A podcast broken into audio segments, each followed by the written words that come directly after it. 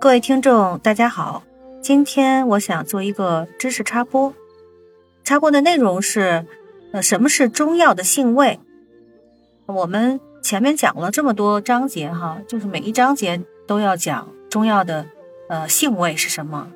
比如说昨天我们讲的中药石斛，石斛的性味是性微寒，味苦。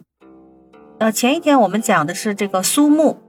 苏木它的性味是性平，味甘咸。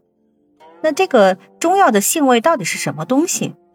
中药的性味啊，是指药物的性质和气味，即四气五味。四气五味是中药药性理论的基本内容之一。这个理论呢，最早在于《神农本草经》，其序录云。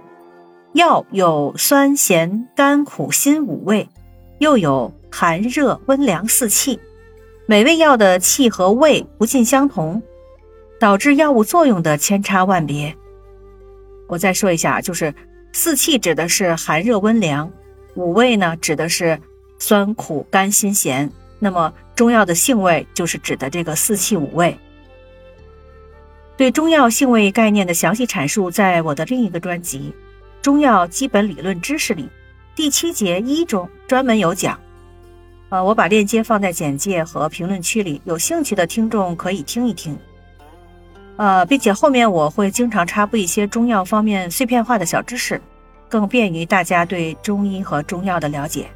谢谢大家。